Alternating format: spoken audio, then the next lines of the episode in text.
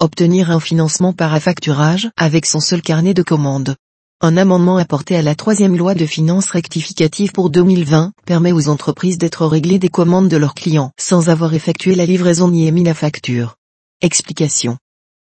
Transmettre à un affactureur les commandes des clients.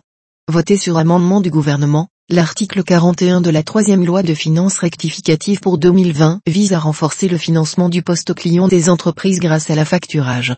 Le dispositif permettra aux entreprises de bénéficier de financement d'affacturage dès la prise de commande, sans attendre la livraison et l'émission des factures correspondantes.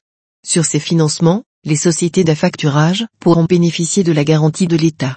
En gain de 45 jours de trésorerie. L'opération d'affacturage correspond, on le rappelle, à un transfert de propriété des créances d'une entreprise à un affactureur. En contrepartie, L'affactureur ouvre, au nom de l'entreprise, un compte courant dans lequel il inscrit le montant des factures transmises par l'entreprise. Avec la nouvelle mesure, les affactureurs pourront, grâce à la garantie de l'État, porter également sur ce compte les commandes confirmées par l'entreprise, ce qui, selon le gouvernement, devrait permettre à celle-ci de gagner en moyenne 45 jours de trésorerie par rapport à la facturage classique. Condition de la garantie de l'État. Pour bénéficier de la garantie de l'État, la factureur devra respecter un cahier des charges qui sera prochainement fixé par arrêté du ministre de l'économie.